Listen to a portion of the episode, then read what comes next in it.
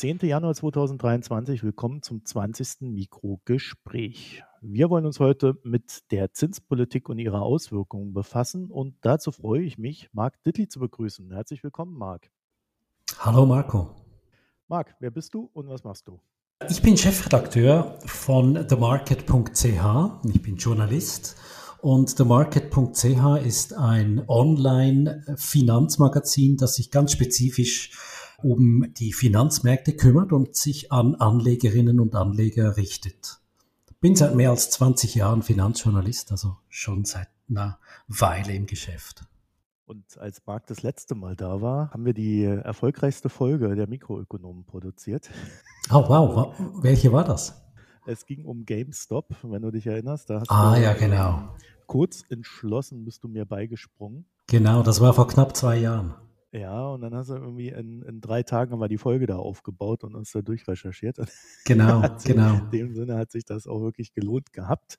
Heute bist du da wegen Zinsen. Ich vermute mal, das wird weniger Leute interessieren. Mal sehen. Wenn wir uns heute über Zinsen unterhalten, dann heißt das, dass wir uns ja, eigentlich über Inflation, Konjunktur und Zinspolitik unterhalten und wie sie auf die Märkte einwirkt. Also weg von der ökonomischen Betrachtung, äh, denke ich mal, mehr hin zur Markttechnik. Und kurz als Überblick, die Zinsentwicklung in Europa habe ich mir mal angeguckt. Hier hat die EZB die Leitzinsen in vier Zinsschritten seit Ende Juli 2022 von 0 auf 2,5 Prozent erhöht. Und das, naja, quasi im Nachlauf zu den USA. Dort waren es sieben Zinsschritte seit März 2022. Und hier haben sie die Range von 0,25 bis 0,50 auf 4,25 bis 4,5 Prozent angehoben.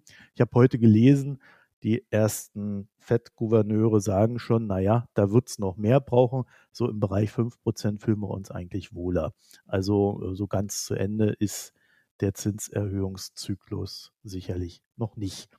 Marc, also auf mich wirkt das Ganze etwas aggressiv, vor allen Dingen in dieser kurzen Zeitspanne. Ähm, haben wir denn einen Hinweis, wie sich diese ja, äh, Zinserhöhungsbewegung erklärt? Ja, also es ist tatsächlich die aggressivste Zinserhöhungsepisode in den USA seit den frühen 80er Jahren, also seit mehr als 40 Jahren. Die Steilheit und das Tempo, wie die amerikanische Zentralbank die Zinsen nach oben ge gerissen hat seit März letzten Jahres. Äh, das hat man letztmals unter Paul Volcker in den frühen 80er Jahren gesehen.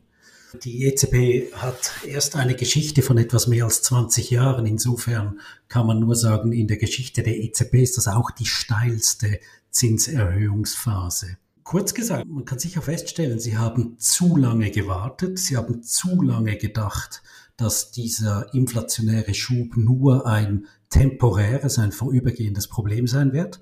Und dann haben sie spät gemerkt, dass es eben doch etwas mehr ist, haben plötzlich ein Glaubwürdigkeitsproblem äh, an der Backe gehabt und dann mussten sie relativ aggressiv vorgehen.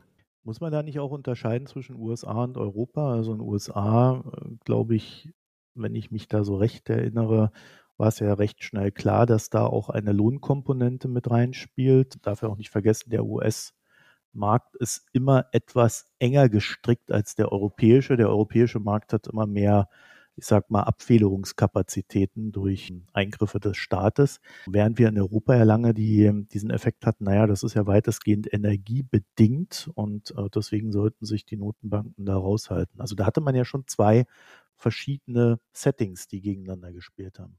Ja, definitiv. Ich finde auch, es ist wichtig, dass man die beiden Fälle auseinanderhält. In den USA müssen wir heute feststellen, hat eine extreme Überstimulation der Wirtschaft, sowohl geld- als auch fiskalpolitisch, vor allem in den Jahren 2020 und 2021 äh, zur Abfederung der Effekte der Pandemie.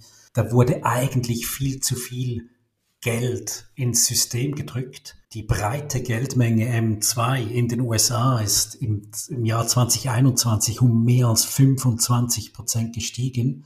Und insofern, ja, muss man eindeutig feststellen, die US-Notenbank, das Fed hat da viel zu lange gewartet, haben eigentlich bis Ende 2021 waren sie doch der Meinung, dass das bloß ein transitorisches äh, Phänomen ist, die Inflation und haben dann spät im März 2022 erst begonnen, die Zinsen zu erhöhen. Und mit dem eigentlichen Abbau der eigenen Bilanz haben sie dann erst sogar im Sommer begonnen. Das war, das war rückblickend äh, gesagt deutlich zu spät.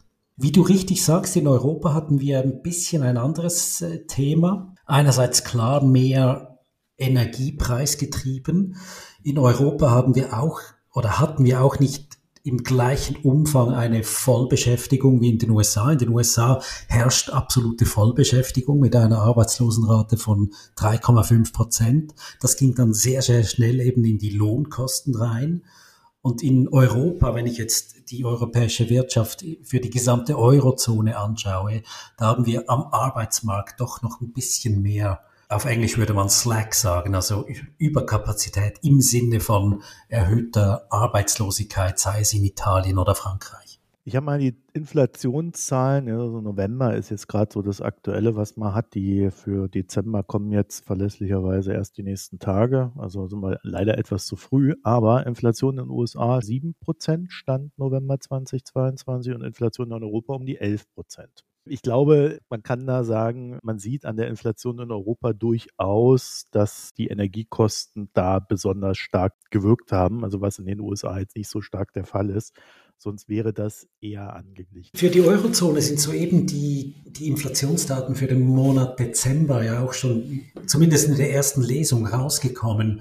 Und dort sind wir jetzt wieder auf 9,2 gesunken, also quasi wieder in den einstelligen Bereich. Energie hat in Europa einen größeren Effekt gehabt, eindeutig. In den USA waren die Benzin- oder beziehungsweise die Energiekosten schon auch ein Thema. Dort hat aber vor allem so ab dem Spätsommer haben dann auch die ganzen Komponenten für die Wohnkosten, also Miete und Wohneigentumskosten, haben da richtig, richtig stark reingehauen und eben die Inflation auch noch, noch ein Stück nach oben gedrückt. In den USA sind wir jetzt bei 7,1. Wahrscheinlich werden wir in, in, den nächsten äh, Tagen sehen, dass wir da unter 7 Prozent fallen. Also die Richtung, die stimmt jetzt äh, wenigstens wieder. Und in Europa halt einfach noch ein Stück höher. Was ist denn mit dem Thema Arbeitskräftemangel? Also nicht Arbeitsüberangebot, sondern es gibt einfach zu wenig Menschen, die arbeiten wollen. Und das haben wir vor allen Dingen in den USA in, und im UK gesehen. Gibt es da Gründe, warum die das machen? Also äh, ich habe immer nur munkeln hören, so ein bisschen, ja, mit Covid kein Bock mehr. und genug auf der hohen Kante. Aber das kann es ja eigentlich nicht sein, oder? Für recht lange Zeit war das ein Mysterium. Man sprach ja in den USA von der großen Resignation, von der Great Resignation, dass einfach etwa drei Millionen Personen im arbeitskräftigen Alter aus dem Arbeitsmarkt ausgeschieden sind und eigentlich keine Arbeit mehr gesucht haben. Und natürlich, es gab dann mehrere Erklärungsversuche, weshalb ist das so? Die haben sich während der Pandemie einfach daran gewöhnt, dass sie irgendwo in einem Landhaus sitzen können und äh, Netflix schauen und vielleicht ein bisschen was an der Börse spekulieren und eigentlich gar keinen Bock mehr hatten, zurück in den Arbeitsmarkt zu kommen. Das hat sich jetzt eigentlich von selbst aufgelöst, weil die Börse im letzten Jahr halt ziemlich deutliche Verluste gezeigt hat und vor allem die Spekulationsaktien, die ganzen GameStops und so, die sind ja alle zurück auf den Boden gekracht. Also es ist nicht mehr ganz so einfach, sich mit Kryptowährungen und Meme-Aktien reich zu spekulieren. Man hat jetzt auch gesehen, dass die Zahl der Arbeitstätigen in den USA, die ist wieder gestiegen. Also es sind wieder mehr Leute zurück in den Arbeitsmarkt gekommen. Nichtsdestotrotz, es gibt natürlich ein paar Effekte, die werden auch bleiben. Die Leute wollen nicht mehr fünf Tage die Woche in ein Büro kommen.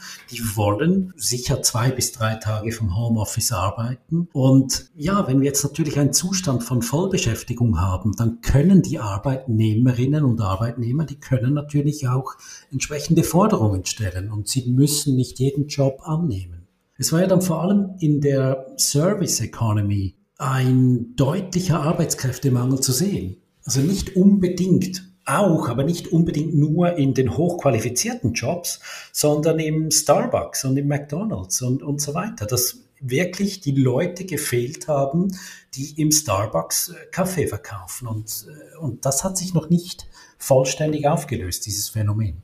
Ja, ich habe das in meinem Urlaub in den USA selber beobachtet. Da haben dann die Cafés teilweise einfach mittags zugemacht, weil sie gesagt haben, haben wir keine Arbeitsplätze mehr. Genau, das, ja. ja. Das, das hat die schon richtig hart getroffen. Und mehr Geld hat halt interessanterweise auch nicht geholfen, weil die Leute da einfach schlichtweg gar nicht da waren. Absolut, ja. Jetzt ist ja die Frage, äh, diese Inflation äh, hat ja in Europa teilweise andere Gründe als in den USA, wie wir gerade festgestellt haben. Jetzt sehen wir ja, die FED erhöht die Zinsen sehr stark. Die EZB hat sich, wie wir auch gesehen haben, etwas länger dagegen gewehrt, die Zinsen zu erhöhen, trottet dem jetzt aber nach. Und jetzt ist ja die große Frage, also fangen wir mal bei der FED an. Hat denn die FED adäquat, wenn ich es mal so im Großen formulieren darf, jetzt reagiert, indem sie die Zinsen so stark und so schnell erhöht? Ja, das würde ich sagen. Warum? Mit der Feststellung, dass sie zu lange gewartet haben. Sie waren spät dran und weil sie spät dran waren, mussten sie dann dafür umso schneller und in größeren Schritten die Zinsen erhöhen.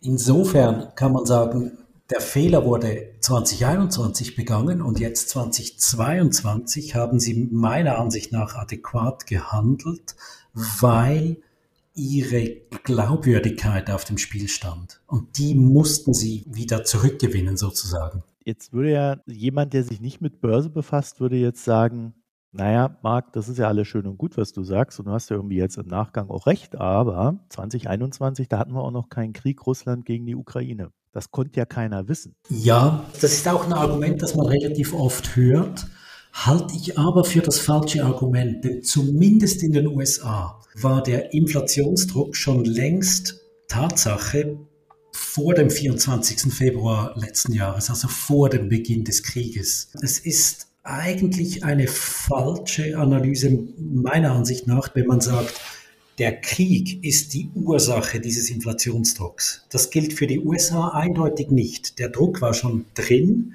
der Überstimulus war schon drin, der Druck war schon in den, in den Löhnen drin, schon vor Ausbruch des Krieges.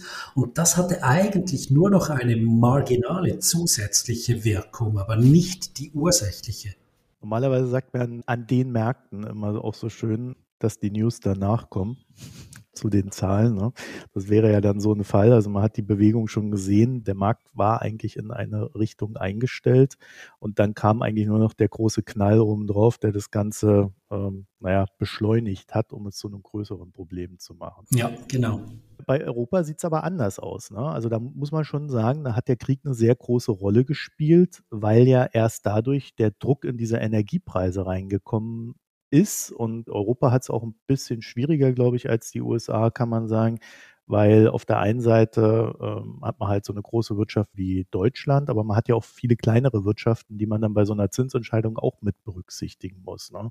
Und die verhalten sich ja schon auch ganz unterschiedlich, diese Wirtschaften. Also in Deutschland versucht man jetzt irgendwie diese berühmt-berüchtigte Lohnpreisspirale irgendwie zu verhindern, sei es, dass der Staat ein bisschen Geld reingibt, sei es, dass man Sonderzahlungen, Einmalzahlungen bei den Gehältern macht äh, und, und quasi die Entscheidung auf die Gehaltsentwicklung erst hinten rausschiebt. Und dann hat man aber auch so kleinere Wirtschaften, wo das einfach voll durchschlägt. Ne? Preise schlagen durch, Löhne schlagen durch und die haben da so eine ganz andere Entwicklung. Also hat es die EZB, muss man sagen, auch schon schwieriger, ne? darauf zu reagieren.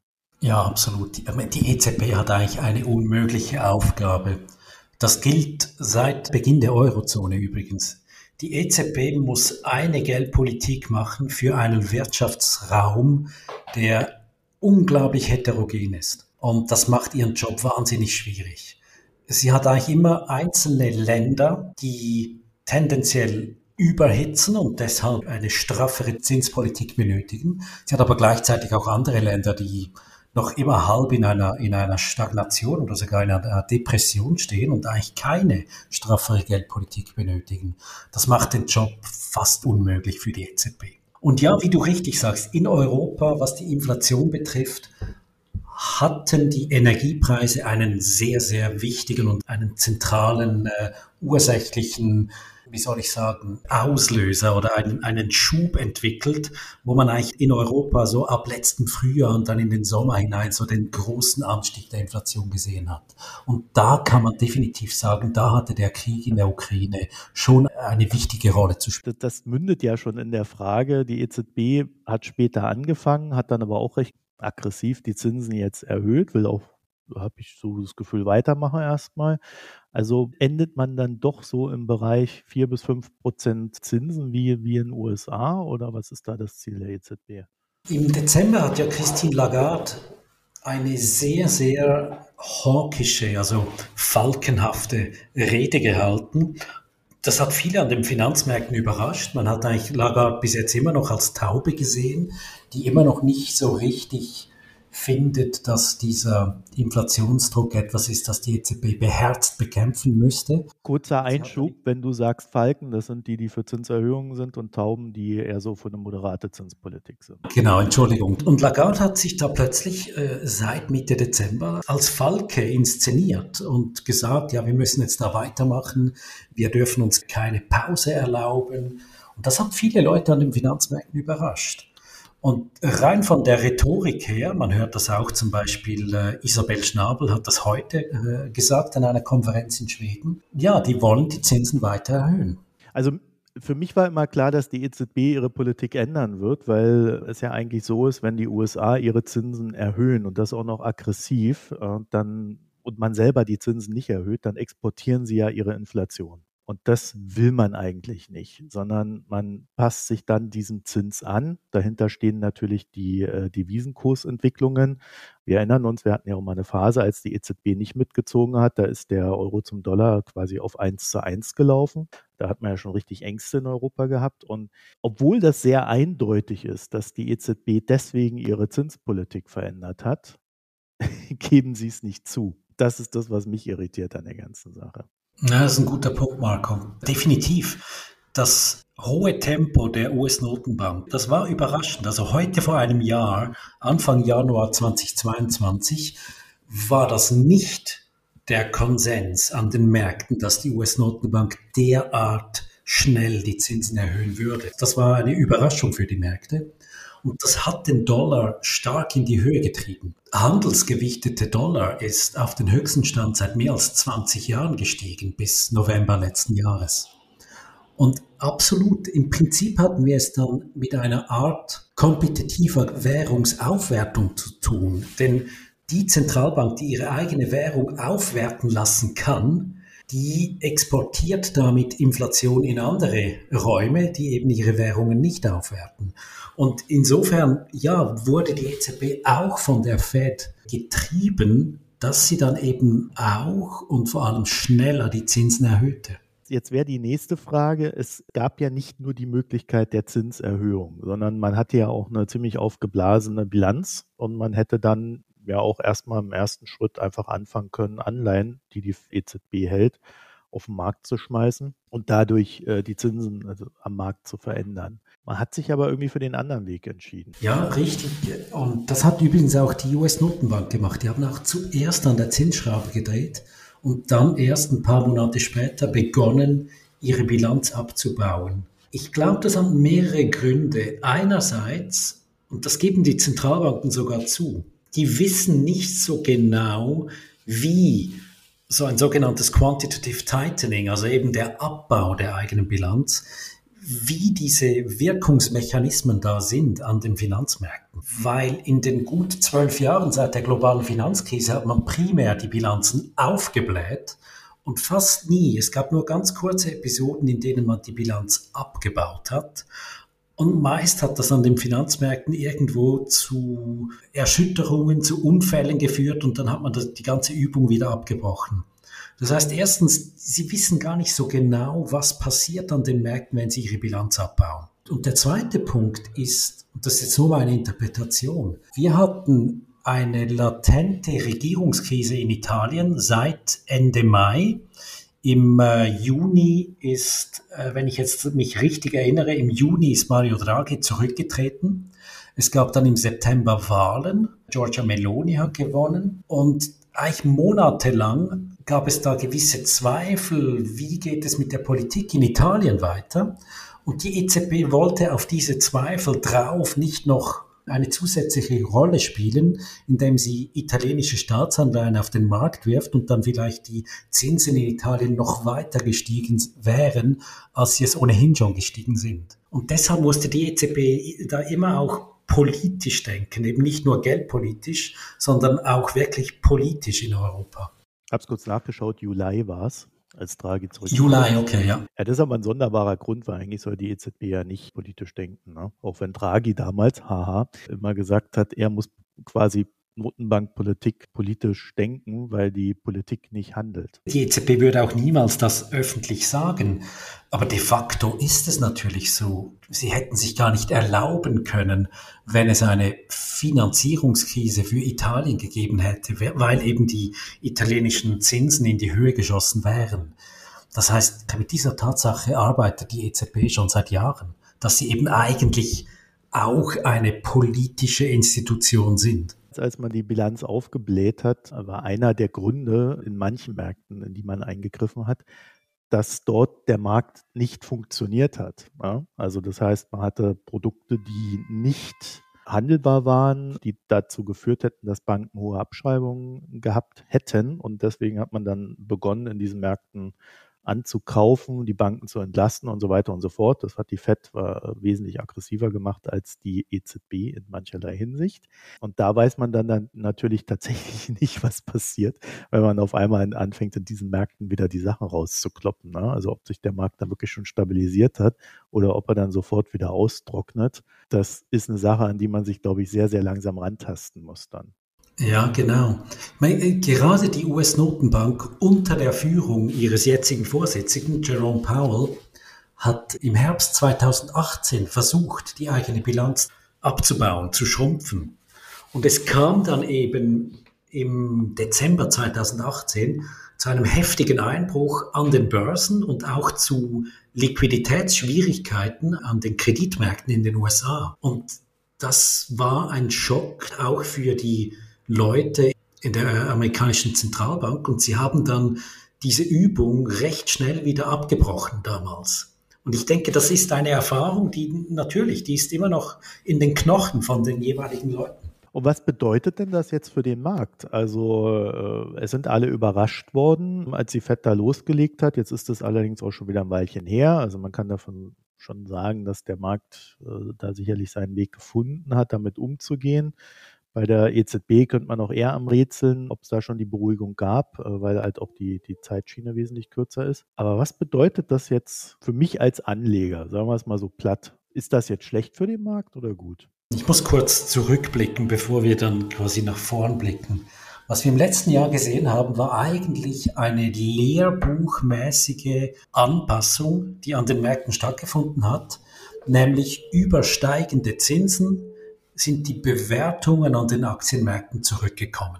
Wenn die Zinsen steigen, und die Zinsen sind ja quasi die, die Input-Variable für alle Bewertungsmodelle, und wenn die Zinsen steigen, dann müssen die Bewertungen zurückkommen.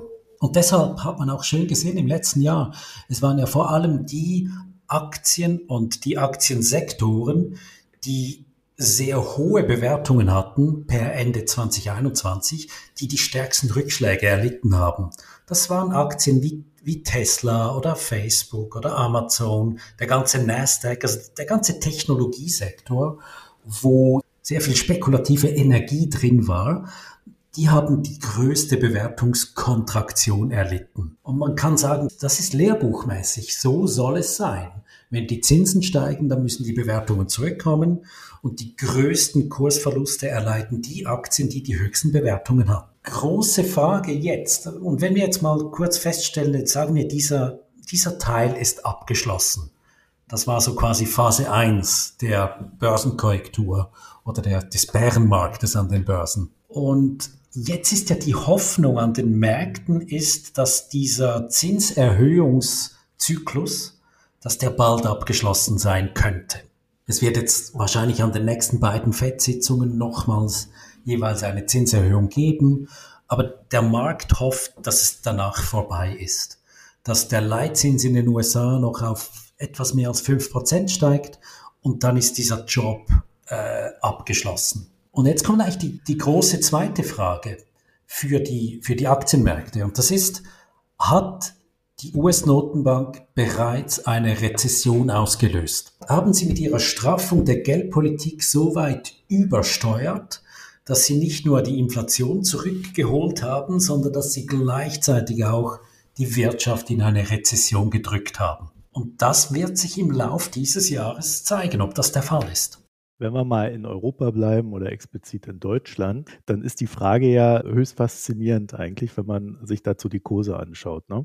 Also wir hatten vor rund einem Jahr irgendwo bei 16.000 im DAX unser Hoch. Kann man auch über die Zehntelpunkte da hinten dran streiten, aber ich runde es mal. Irgendwo bei 16.000. Ja. Dann sind wir im Tief auf irgendwo bei 12.000 runtergerutscht, knapp drunter. Und jetzt sind wir schon wieder bei 14.770 irgendwo rum. Da fällt es mir natürlich schwer, von einem auskonsolidierten Markt zu sprechen. Ne? Also da hat sich auf, auf der oberen Schiene eigentlich fast gar nichts getan, aber kann man natürlich mal sagen, Deutschland, da gibt es auch keine Tech-Werte, ne? da gab es nicht diese überbordenden, aufgeblasenen Dinge, aber das sieht ja eher wie eine kleine Delle aus. Ne? Natürlich, übers Jahr gesehen gab es da Verluste, hohe Volatilität. Also da konnte man sich auch quasi in die Pleite zocken derweil. Aber im groben Bild sieht das jetzt alles gar nicht so schrecklich aus. Und dazu passt ja jetzt auch der Newsverlauf in Deutschland oder auch, ich sage mal, auf, in Bezug auf Europa. Man hat eine ganz schlimme Rezession befürchtet wegen dieser ähm, weg vom russischen Gas und dann auch noch weg vom Öl und ähnlicher Geschichten.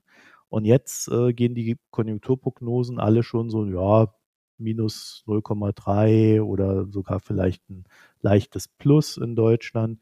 Und damit sind diese ganzen Ängste raus. Und das würde auch deine Frage beantworten, zumindest für Europa. Gibt es da die große Rezession? Eher nicht. Du hast mehrere wichtige, ganz wichtige Punkte aufgeworfen. Absolut. Ich meine, der DAX hatte, wenn ich mich recht erinnere, Ende September sein Tief. Von Beginn des Jahres hat er etwas mehr als 25 Prozent verloren, von über 16.000 auf eben etwas weniger als 12.000, glaube ich, war es gut 25 Prozent verloren und seither hat er sich erholt. Ende September war natürlich auch die Zeit in Europa, wo alles am schlimmsten aussah. Die Energiepreise, die stiegen und stiegen immer weiter. Man hatte Angst vor diesem kalten Winter, man hatte Angst vor der Energiekrise, man hatte Angst, dass es äh, mit dem Krieg in der Ukraine ganz, ganz schlimm weitergeht. Also so Ende September war so ziemlich alles Negative dass man da sah in der Welt einigermaßen in diesen Kursen drin. Und seither haben wir eine Erholung gesehen. Natürlich, wir hatten Glück, dass der Winter mild ist. Wir haben gesehen, wie die Energiepreise gesunken sind. Gerade für Deutschland war auch noch wichtig, dass die Zentralregierung in China ab Ende November immer mehr Signale gegeben hat, dass sie die Zero-Covid-Politik aufgeben und sich wieder öffnen der deutsche Markt ist sehr, sehr exportorientiert und wenn China sich öffnet, dann ist das gut für den deutschen Aktienmarkt. Das heißt, es gab einige Faktoren seit Oktober, die dazu geführt haben, dass die Kurse wieder gestiegen sind. Dann kam noch ein wichtiger Punkt hinzu und das ist ein großer Unterschied zum amerikanischen Aktienmarkt. Der deutsche Aktienmarkt war nicht hoch bewertet. Das heißt, wir hatten nicht im selben Ausmaß diese Bewertungskontraktion, wie wir sie in den USA gesehen haben. Schlichtweg, weil die Bewertungen zu Beginn nicht ganz so drastisch hoch waren wie in den USA. Aber es steckt in den USA ja auch mehr Risiko drin, ne? Also das darf man ja nicht vergessen. Dort das mit der Rezession nicht so ganz klar ist. Also, während bei uns jetzt so psychologisch schon wieder so dieses Entspannungssignal dabei ist, sicherlich auch diese Entlastung wegen der Zinserhöhung, also dass die Zinsdifferenz nicht allzu stark wird, also der Euro auch stabilisiert werden konnte, äh, wir in den USA einfach auch mehr Risiken und genau gegenteilige Szenarien dann auch. Ne? Also äh, da ist die Frage nicht so leicht zu beantworten, wie sich das auslässt, vielleicht wie bei uns gerade. Ja, das würde ich auch sagen. Wenn man es ganz, ganz simpel sagen möchte, für die europäische Wirtschaft und damit auch für die europäischen Aktienmärkte ist der dunkelste Teil möglicherweise bereits vorbei. Die gesamteuropäische Wirtschaft ist momentan in einer, sagen wir, in einer flachen Rezession drin, in einem rezessiven Zustand, vor allem ausgelöst durch die Energiekrise, die im Herbst sehr, sehr stark die Unternehmen und Haushalte belastet hat. Aber für die Finanzmärkte, die ja immer auch nach vorn blicken, ich würde sagen, die Finanzmärkte sind heute zum Schluss gekommen, dass der schlimmste Teil für die europäische Wirtschaft bereits vorbei ist oder dass wir jetzt gerade mittendrin stehen. Aber mit Blick auf das neue Jahr sieht es eher wieder etwas besser aus. Nochmals, für die europäische Wirtschaft und ganz wichtig für die deutsche Wirtschaft ist es relevant, dass in China wir eine Abkehr von der Zero-Covid-Politik gesehen haben, dass wir aus China heraus durchaus wieder Nachfrageimpulse sehen. Das wird die deutsche Automobilindustrie äh, stützen, das wird äh, für Siemens gut sein, das wird für ABB, für BASF und so weiter gut sein. Also das, das, das sind positive Faktoren. In den USA sieht es noch ein bisschen anders aus. In den USA können wir heute eindeutig noch nicht sagen, dass wir in einer Rezession stecken.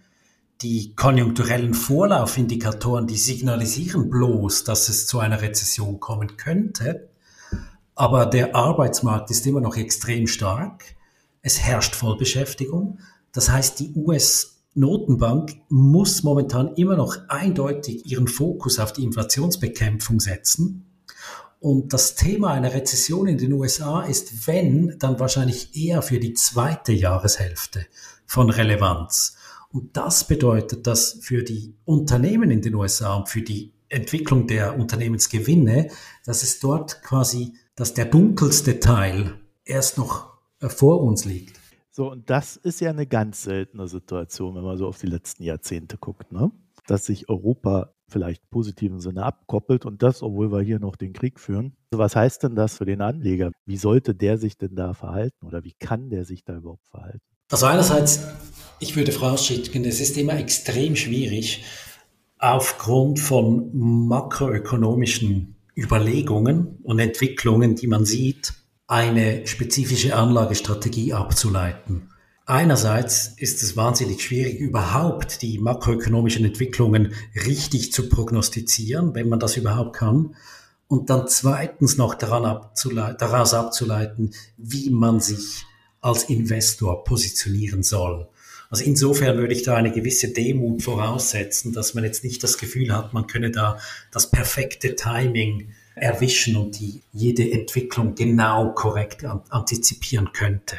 Ja, uns geht es auch nur um Märkte, ne? also jetzt nicht um Einzelpositionen, die machen es ja dann nochmal schwieriger, ob das Unternehmen gesund ist und so weiter und so fort, sondern nur so, so von der grundsätzlichen Linie her. Also ich würde aus heutiger Sicht immer noch sagen, die Gefahr oder die Wahrscheinlichkeit einer Rezession in den USA, die ist relativ groß. Es ist überhaupt keine Sicherheit, aber es besteht eine erhebliche Wahrscheinlichkeit.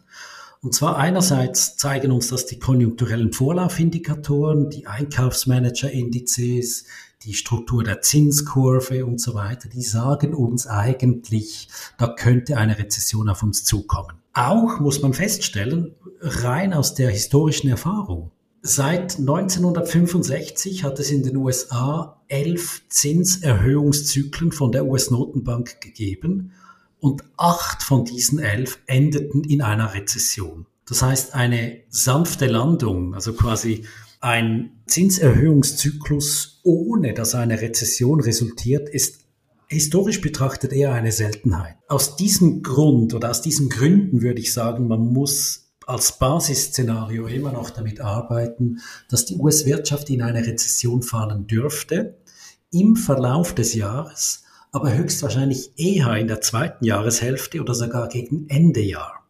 Also dass wir jetzt immer noch einige Monate vor uns haben, in denen die US-Wirtschaft, vor allem der Arbeitsmarkt in den USA, eher noch positiv überraschen, also eher noch Stärke zeigen. Und das macht den Job für die US-Notenbank natürlich nicht einfach, denn sie müssen weiterhin schauen, dass sie nicht zu früh den Fuß vom Bremspedal nehmen und eben nicht zu früh sagen, jetzt ist die geldpolitische Straffung abgeschlossen. Insofern würde ich sagen, dass es mit Investitionen, mit Aktieninvestitionen in den USA wahrscheinlich immer noch zu früh ist. Da muss man wahrscheinlich dieses Szenario oder beziehungsweise die Entwicklung der nächsten Monate kann man jetzt noch schön abwarten und schauen, in welche Richtung es da geht. Ganz, ganz wichtig. Der amerikanische Aktienmarkt war der Markt, in dem man sein musste in den letzten 12, 13 Jahren. Also in allen Jahren seit der globalen Finanzkrise von 2008, 2009 war der US-Aktienmarkt und vor allem der Nasdaq, das war der Markt, in dem man sein musste. Der hat alle anderen überflügelt um, um Längen. Das heißt, wir hatten dort die höchsten Bewertungen und das bedeutet auch, dass diese Bewertungskontraktion, die wir jetzt sehen, dort die schlimmsten Bremsspuren oder die schlimmsten Schäden anrichtet sozusagen. Deshalb würde ich, wenn ich jetzt den ganzen Globus betrachte als Investor, würde ich sagen, sind die Chancen erstens in Schwellenländern, in Emerging Markets, wegen der perspektivischen Öffnung der chinesischen Wirtschaft und zweitens in Europa und in Japan interessanter als in den USA, weil dort die Bewertungen einfach viel, viel attraktiver sind. Vielleicht noch so zum Abschluss eine Frage, etwas diffiziler vielleicht ist. Mit der jetzigen Zinserhöhungsphase, können wir da jetzt sagen, wir beginnen die Finanzkrise 2008 hinter uns zu lassen? Das ist eine extrem gute Frage und ich würde sagen ja. Wenn wir ein paar Schritte zurück machen und so einen, einen, einen längeren Zeitverlauf anschauen, dann müssen wir schon feststellen, die letzten gut zwölf Jahre, also eben die Jahre seit der Finanzkrise von 2008, 2009, die waren historisch betrachtet höchst abnormal. Wir hatten eine extrem expansive Geldpolitik und die Geldpolitik ist eigentlich nie so richtig aus dem Krisenbekämpfungsmodus rausgekommen. Es hat begonnen mit der Finanzkrise, dann gleich anschließend war die Eurokrise und so weiter. Das heißt, die Geldpolitik war fast permanent während all diesen Jahren im Krisenmodus. Es gab ja viele Ökonominnen und Ökonomen auch, die gewarnt hatten damals, 2009, Achtung, diese Geldpolitik, die wird zu Inflation führen. Und das hat sie nie. Und es war so ein bisschen wie ein Märchen von Mischa und dem Wolf. Wenn man genug oft quasi von diesem Wolf, von dieser Inflation warnt dann glaubt irgendwann niemand mehr so richtig daran. Und jetzt ist sie gekommen und sie kam sehr, sehr heftig zurück. Und ja, die Geldpolitik, die hat sich normalisiert und sie hat sich eben nicht normalisiert auf das Niveau, das vor der Pandemie geherrscht hatte, sondern die Geldpolitik hat sich normalisiert auf das Niveau, das vor der Finanzkrise geherrscht hatte. Und ja, deshalb würde ich sagen, im Prinzip haben wir jetzt das Ende dieser historisch abnormalen gut zwölfjährigen Phase gesehen, die uns seit 2009 begleitet hat an den Finanzmärkten. Was dann auch bedeutet, dass die Zeit der hohen Renditen vorbei ist? Die hohen Renditen an den Aktienmärkten oder an den Bondmärkten? Ja gut, wenn du mich so fragst, bei allen natürlich und Immobilienmärkte noch oben drauf. Aber tatsächlich meinte ich hauptsächlich Aktienmärkte. Ich glaube, Immobilienmärkte wäre nochmal ein wesentlich breiteres Thema. Ja, absolut. Das ist extrem schwierig zu sagen, äh, quasi, ob das jetzt äh, definitiv vorbei ist. Aber natürlich, wenn man die Renditen der Aktienmärkte über sehr lange Zeiträume betrachtet, und damit meine ich so die letzten 80, 90, 100 Jahre, dann weiß man aus der historischen Erfahrung, mit was man ungefähr rechnen kann. Man kann mit Aktieninvestments auf realer Basis, also nach Inflation, pro Jahr mit 5 bis 8 Prozent rechnen im Durchschnitt pro Jahr. Und ja, wir hatten in den letzten Jahren deutlich höhere Aktienrenditen. Und insofern muss man schon davon ausgehen, dass auch dort eine Art Normalisierung stattfindet, einfach auf das Niveau, wie es historisch betrachtet normal gewesen wäre. Und das liegt zwischen 5 bis 8 Prozent. Natürlich mit Ausreißern nach beiden Seiten. Aber man darf nicht davon ausgehen, dass es normal ist, dass die Aktienmärkte jedes Jahr 12 bis 15 Prozent machen. Da zeigt die historische Erfahrung eindeutig, dass das nicht der Fall ist. Ich persönlich bin auch sehr gespannt über die Untersuchungen, die im Nachgang zu dieser Notenbankpolitik folgen werden und äh, die dann auch künftiges Notenbankhandeln, glaube ich, ganz ma maßgeblich verändern werden zu dem, wie wir es äh, nach der Finanzkrise gesehen haben. Ne? Also ich glaube, das wird nicht mhm. nochmal so, in Anführungszeichen, lax laufen, so schnell wie das letztes Mal war. Wahrscheinlich schon, ja. Vielleicht noch etwas, was ich anfügen möchte. Es sind natürlich nicht nur die letzten gut zwölf Jahre, die extrem waren. Wir hatten in den letzten 40 Jahren grundsätzlich sinkende Zinsen an den Bondmärkten, an den Anleihenmärkten. Und diese Phase ist wahrscheinlich auch vorbei. Diese Phase, in der die Zinsen eigentlich laufend gesunken sind, das hat eine Art Rückenwind ausgelöst für alle Bewertungen, für die Aktienmärkte, für die Immobilienmärkte. Und möglicherweise haben wir es jetzt einfach mit einer Zeit zu tun, wo das Zinsniveau generell ein Stück höher sein wird. Marc Dittli, ich danke dir für das Gespräch. Danke dir, Marco. Hat Spaß gemacht. Ja, mir auch, Marc. Und wenn ihr diese Folge gehört habt, dann kann das Weiler heißen. Einmal, ihr seid Premium-Abonnentinnen, dann hättet ihr diese Folge äh, vor allen anderen gehört. Äh, wenn ihr sie im freien Feed gefunden habt, dann seid ihr keine Premium-Abonnentinnen. Solltet es aber werden, denn das hilft uns weiter. www.mikroökonom.de dort entlang, da findet ihr alles weitere. Danke fürs Zuhören, euch eine schöne Zeit und bis bald. Tschüss.